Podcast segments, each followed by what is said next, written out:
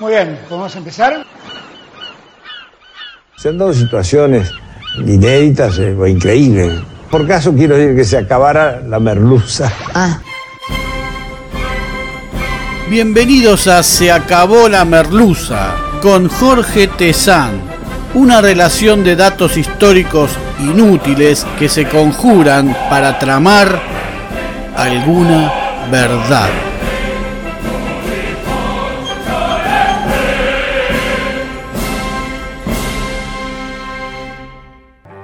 Hoy presentamos La traición a Belgrano.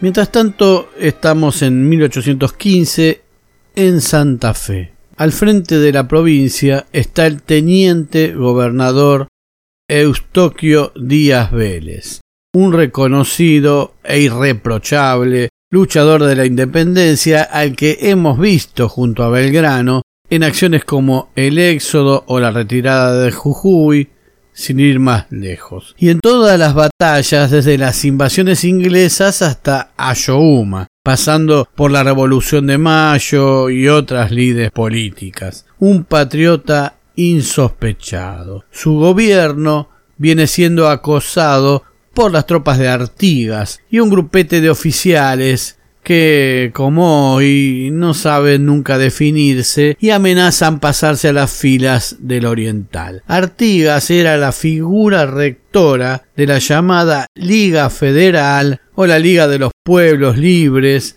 aquel estado formal del que ya hemos hablado, aquellos territorios que José Gervasio de Artigas había constituido con la llamada Banda Oriental, más las provincias de Entre Ríos, Corrientes, Córdoba durante un breve periodo y andaba en busca de Santa Fe. Un Estado federal o al menos con una interpretación del federalismo de parte de Artigas y sus principales oficiales. La posición de Díaz Vélez es un tanto difícil porque estas provincias servían para reclutar y enviar tropas a los ejércitos que en el norte luchaban contra los realistas. Por lo tanto, el gobernador solía tener ciertas antipatías con el pueblo. Así que cualquier movimiento de tropas era un dolor de cabeza para cualquier gobernador. Díaz Vélez envía un batallón de blandengues a enfrentar a las tropas del entrerriano artiguista Eusebio Ereñú, que también había acompañado a Belgrano, pero en la campaña al Paraguay. Pero las tropas de Díaz Vélez son derrotadas, de modo que el 24 de marzo de aquel 1815 se produjo el levantamiento de Santa Fe y deponen a este gobernador Díaz Vélez. Así que Díaz Vélez abandona la ciudad de Santa Fe sin luchar porque así lo había prometido a sus habitantes con la promesa de no sacrificar vidas, etc. E ingresan las tropas del entrerriano Ereño.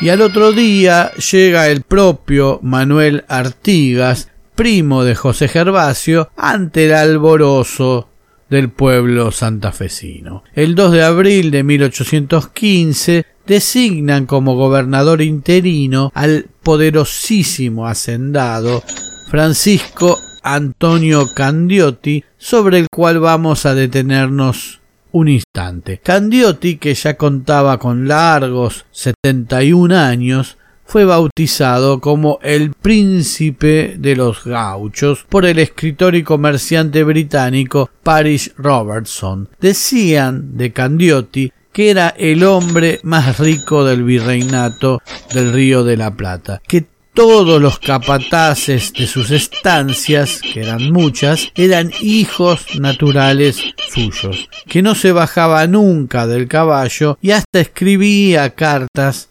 montado. Candiotti también era un viejo conocido de Manuel Belgrano, porque antes de volcarse hacia la tendencia artiguista, colaboró con el prócer en los eventos de agosto de 1810 en la provincia de Santa Fe en los tiempos de la creación de la bandera y quizás el primer hijo de Belgrano, Pedro Pablo, haya nacido en una de las estancias de Candioti. Una vez designado Candioti, se iza la bandera artiguista. La bandera de Artigas era similar a la bandera nacional, aunque con una franja roja del mismo ancho cruzando en diagonal desde el ángulo superior izquierdo al ángulo inferior derecho. Según Artigas, el listón rojo era el signo de la distinción de nuestra grandeza, de nuestra decisión por la República para sostener nuestra libertad e independencia. Candioti recibe al propio José Artigas en Santa Fe y el 26 de abril es nombrado gobernador propietario, pero poco después enferma gravemente.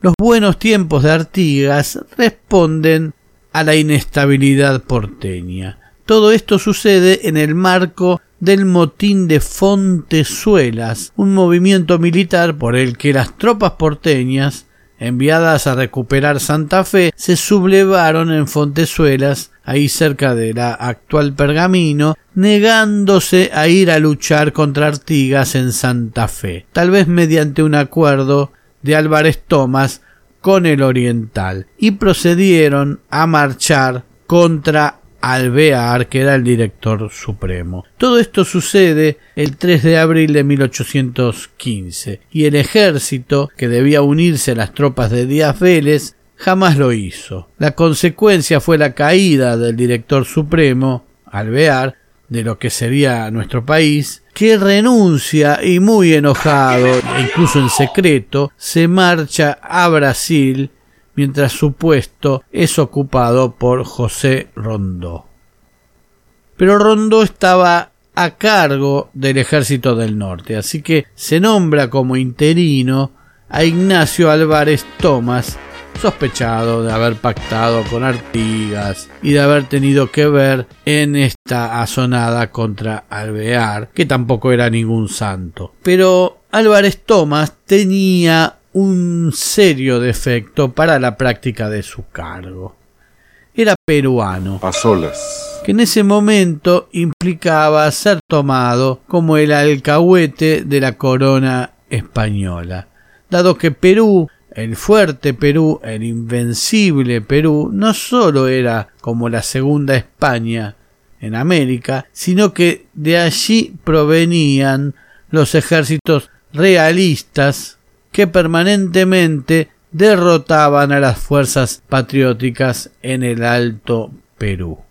Como todo extranjero en esa época, Álvarez Tomás procuraba no ser visto como tal. Así como el padre de Belgrano cambia a Pérez, su segundo apellido italiano, Peri, el joven Álvarez Tomás de 28 años se había casado tres años antes con María del Carmen Florencia Severa Ramos Belgrano, hija de Juana María Nepomucena Belgrano, hermana del creador de la bandera. Por lo tanto, Álvarez Tomás, además de mostrar claras señales de que pretendía ser parte de la sociedad porteña, era sobrino político del prócer no sólo Santa Fe proveía de tropas a las fuerzas patriotas, sino que también era importantísima para el cobro de impuestos al tráfico comercial que engrosaba la ya fuerte fuente de ingresos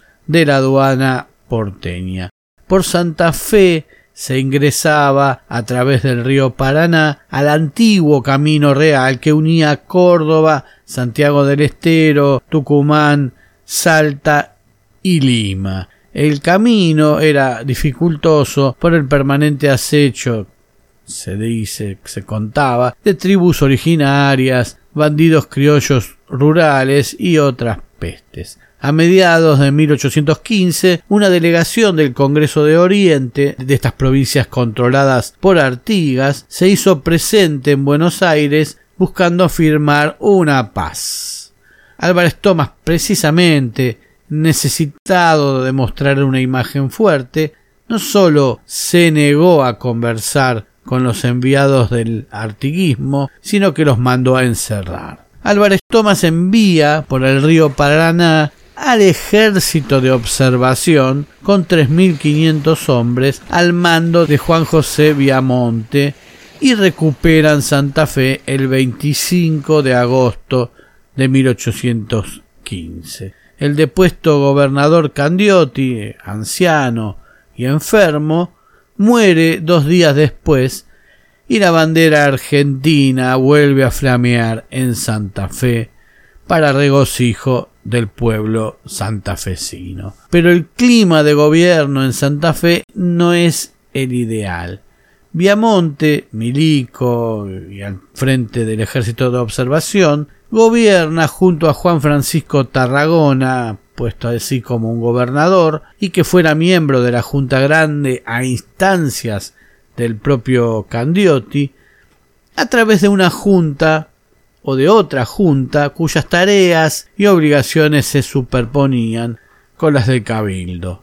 Conflicto permanente y por lo tanto surge la grieta, los que apoyan al cabildo y la anterior autonomía y los que estaban con la junta a su vez apoyada por el gobierno porteño. Pero sucede una desgracia. El ejército del norte, que había estado a cargo de San Martín que lo dejó invocando problemas de salud para intentar en otros frentes, o había hecho esto como una estrategia, había pasado a manos del no muy hábil Rondó, que a poco de iniciar la tercera campaña al Alto Perú fue reemplazado por Alvear, pero los oficiales del ejército le informaron a Rondó que sólo acatarían sus órdenes y no las de Alvear. Así que Rondó, en rebeldía, comenzó a preparar las operaciones. Güemes, enemistado con Rondó, replegó sus fuerzas a Salta y en esa situación, en esa condición de permanente deliberación entre las tropas, se produce la batalla de Viruma o Sipe en el Alto Perú. Un desastre que por poco no iguala al de Huaki.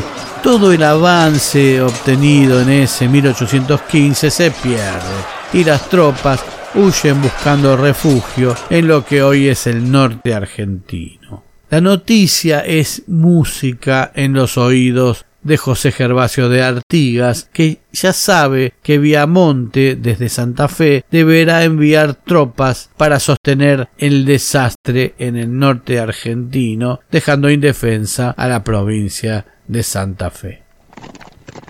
En efecto, en enero de 1816, Viamonte envió 130 hombres recién reclutados en Santa Fe y un escuadrón de dragones y piquetes del Bravo Batallón número 10 de Infantería a Tucumán, donde se estaba por inaugurar el Congreso constituyente, digamos. Al llegar a Tucumán, estos últimos, los dragones y los piquetes del bravo batallón 10 de infantería, al ver el Congreso que vestían ropas bastante más parecidas a uniformes en buen estado que las tropas que venían derrotadas desde el norte, fueron designados por el Congreso de Tucumán para custodiar sus reuniones. Es por eso que hoy en día la Casa Histórica de Tucumán es custodiada por soldados cuyos uniformes provienen del histórico Regimiento 10 de las luchas contra Artigas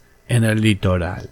Desde luego, el movimiento de tropas le genera a Viamonte no solo el problema de dejar a Santa Fe indefensa, sino también una situación social y política crítica entre la población civil un tanto harta. Una cosa es reclutar soldados para meter presos a dos o tres borrachos en la calle principal, para custodiar a un par de funcionarios o llevarlos desde Buenos Aires a destacarse en alguna acción y hacerse de algún dinero. Y otra, muy distinta, enviarlos al infierno de las luchas por la independencia. Piamonte protesta ante Álvarez Tomás y le advierte que en la situación de indefensión en la que ha quedado la provincia era inminente el alzamiento de indios y gauchaje en contra del gobierno con el apoyo de los caudillejos entrerrianos apoyados por Artigas. Álvarez Tomás se fija, rasca la olla y le manda a Viamonte un batallón de cívicos de infantería y el cuarto escuadrón de dragones al mando del general Eustoquio Díaz Vélez, con órdenes de levantar campamento en San Nicolás cerca del límite con Santa Fe. Y le responde a Viamonte que era preferible abandonar momentáneamente Santa Fe antes de dejar abiertas a los realistas las fronteras del norte y los boquetes de la cordillera. El destino de Viamonte depende de cuán rápido lleguen las tropas de Díaz Vélez pero no le dan tiempo. El 3 de marzo de 1816 se levantan algunos caudillejos y el propio Estanislao López que se pasa al bando de Artigas con dragones y milicias que el propio Viamonte le había enviado para cuidar la zona de Añapiré. Los levantamientos se suceden, hay un movimiento de pinzas entre Vera y López, y el 31 de marzo Viamonte se atrinchera en el centro de la ciudad mientras era rodeado de montoneras artiguistas que habían cruzado desde Entre Ríos. Las casas de los que habían apoyado a Viamonte eran incendiadas y algunos de sus habitantes o sus propietarios fueron muertos. El líder rebelde local, Mariano Vera, le ofrece a Viamonte una capitulación honrosa que el gobernador termina por aceptar. La bandera artiguista es izada en la plaza ante un pueblo santafesino que ya no sabe qué bandera honrar, qué himno cantar, a quién pagarle los impuestos, ni qué número de documento tienen. Viamonte fue retenido por José Gervasio Artigas, que lejos de brindarle una capitulación honrosa, lo mantuvo preso durante poco más de un año entre vejámenes y torturas. La noticia arde en Buenos Aires. El director Álvarez Tomás decide enviar a su mejor hombre, a un héroe de la patria, al creador de la bandera, el tío Manuel Belgrano. Nadie mejor que Belgrano para calmar el desastre y encauzar una situación desfavorable. Belgrano había vuelto hacía unos meses de su incursión europea tras tomar conocimiento de que Rivadavia y Zarratea pretendían secuestrar al hermano menor de Fernando VII, traerlo a nuestro país y coronarlo rey. Y al momento de ser convocado por su sobrino, se estaba poniendo las medias para ir al Congreso de Tucumán.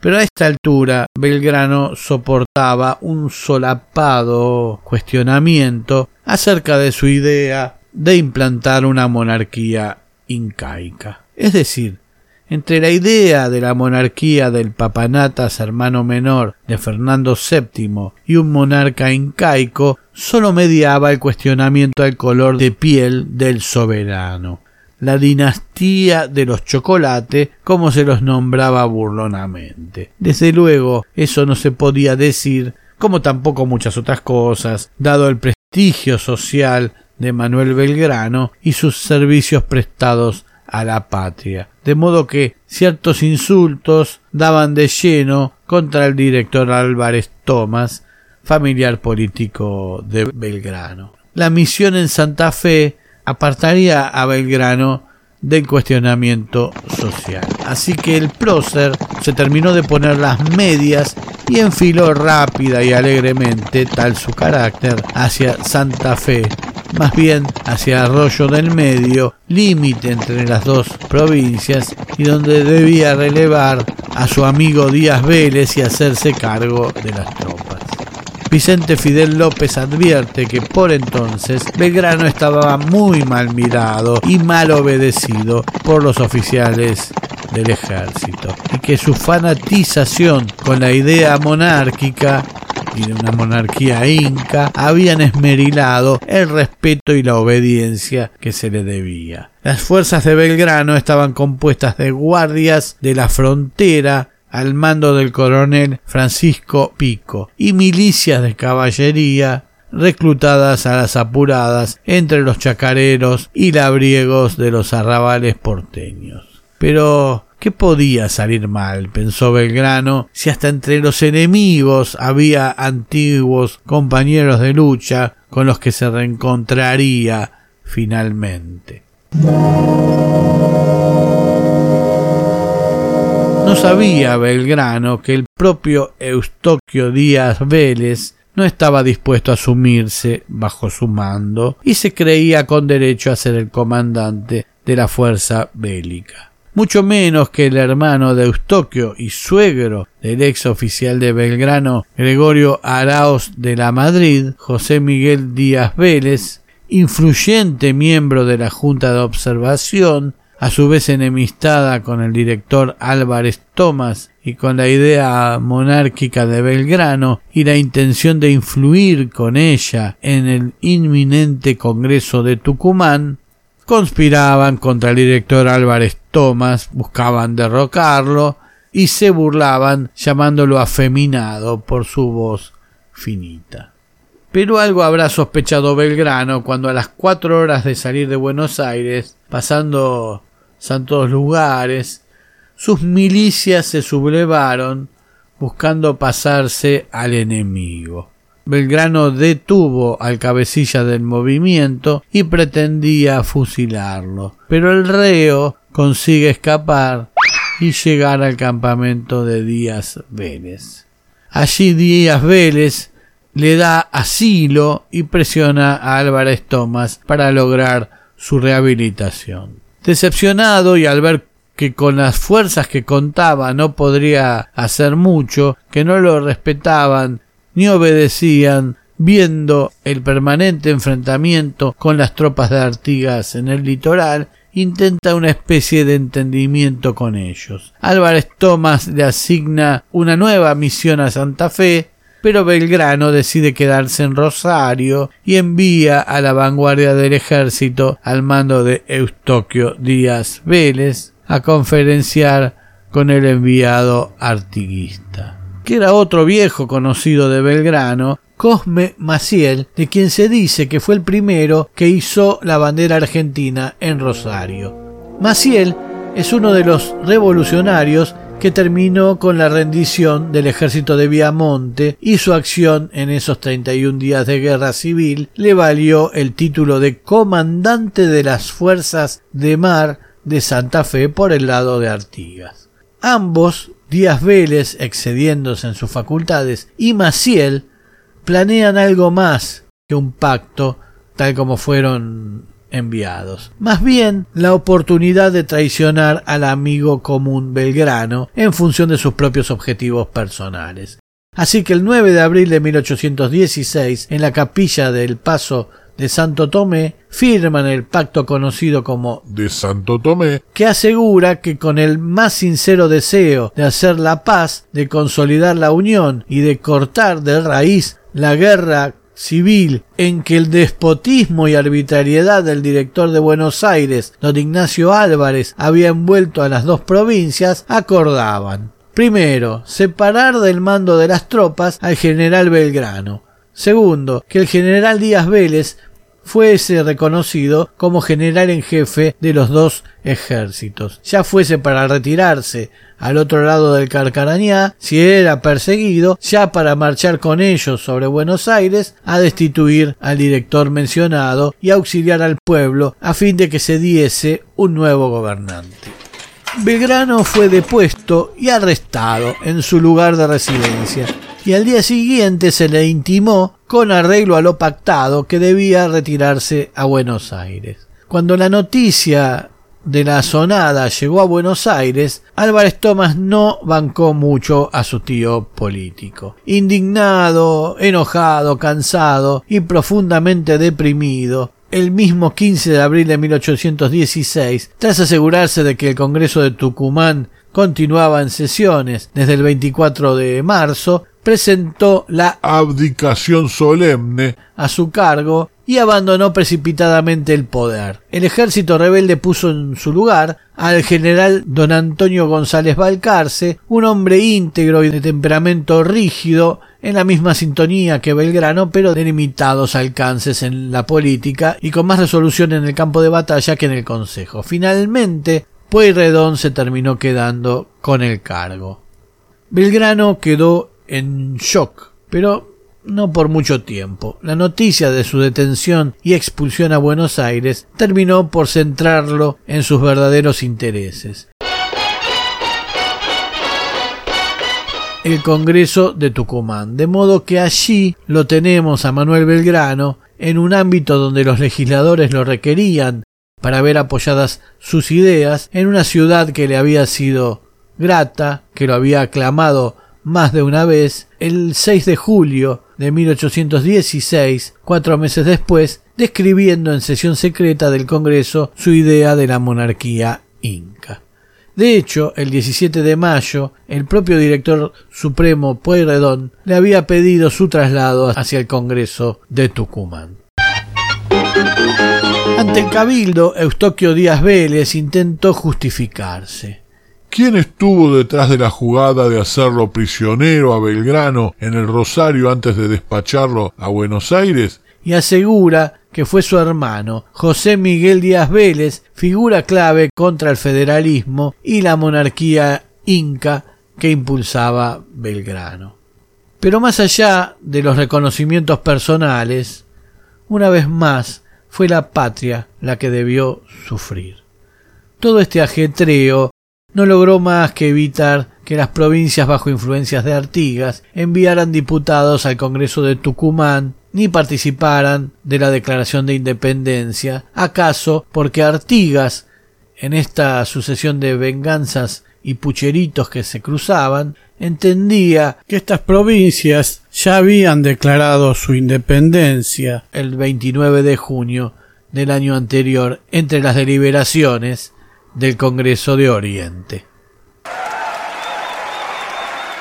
Se acabó la merluza.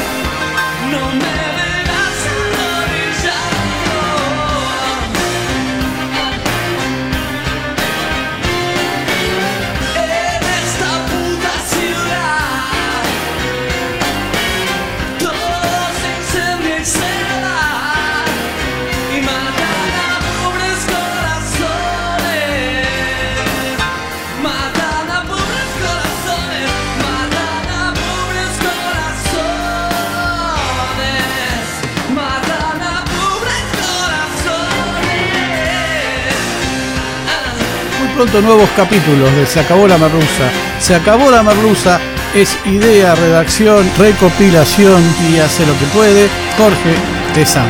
Muchas gracias.